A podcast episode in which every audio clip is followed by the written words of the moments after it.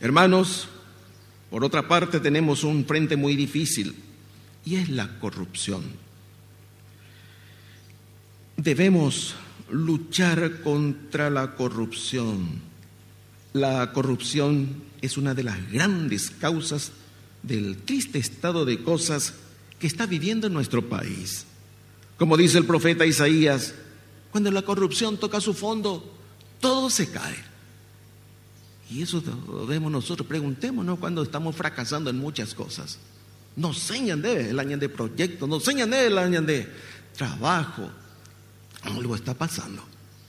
Eh, bien dice el Señor hablando a Josué, toma la tabla de los diez mandamientos. No te apartes de ella, ni a la derecha ni a la izquierda.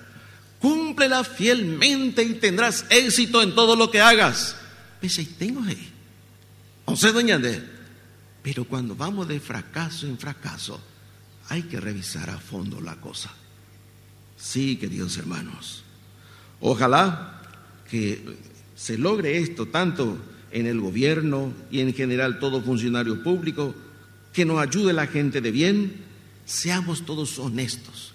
Es ya un empeño que venimos haciendo año tras año. Araca cambiata. Araca épico. Es hoy como lo fue en otros tiempos y sobre todo en los tiempos de crisis, una misión tan imperiosa como indispensable. Sin honestidad no se gana nunca. Sin honestidad no se gana nunca. Entonces es hora de hacer nosotros esta nuestra opción. Pongámonos en campaña. Papaya esa mi aguante cojina un testimonio muy lindo que quiero compartir con ustedes. Se cuenta que el rey Balduino de Bélgica, quien murió en 1993, hace 28 años, que sigue siendo aún el más popular y querido monarca que tuvo su país. Es un laico que se mostró como un rey ejemplar y se volvió querido al mostrarse cercano a los pobres y víctimas de las injusticias. Pero hubo un momento en que su reinado, en que los ciudadanos belgas se cuestionaron por su incapacidad para reinar cuando se negó a aceptar la legalización del aborto. En el año 1990 se aprobó la ley del aborto en Bélgica.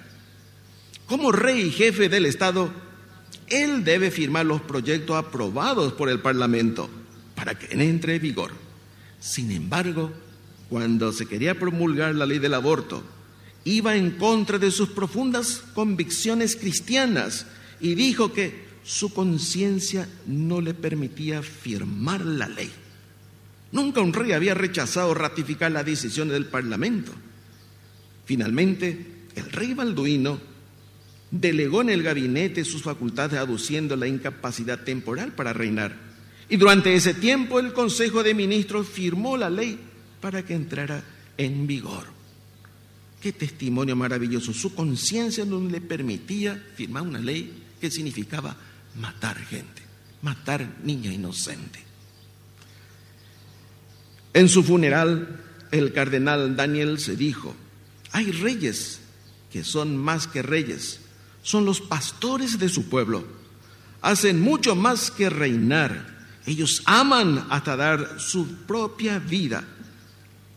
Fue un testimonio insólito con el que el rey Balduino había dado a la nación un ejemplo inequívoco como punto de referencia de valores, respetar la conciencia.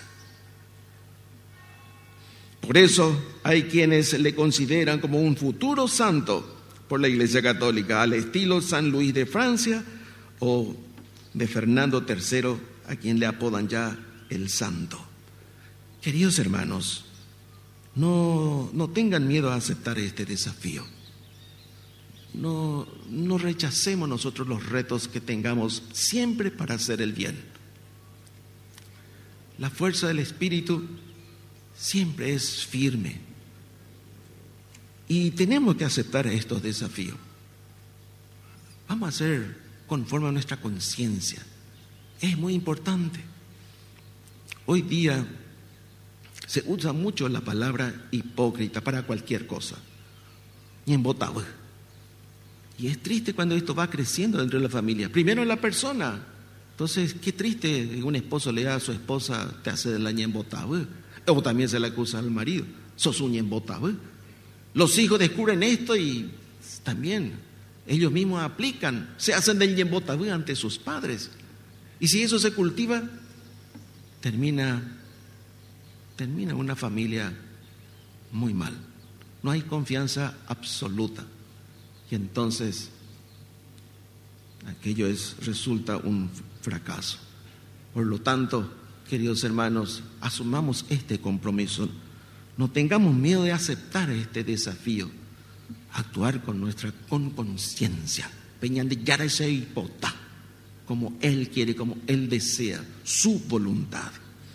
No olvidemos que los frutos del apostolado dependen de la profundidad de la vida espiritual, de la intensidad de la oración, de una formación constante, de una lealtad sincera a lo que dice la iglesia.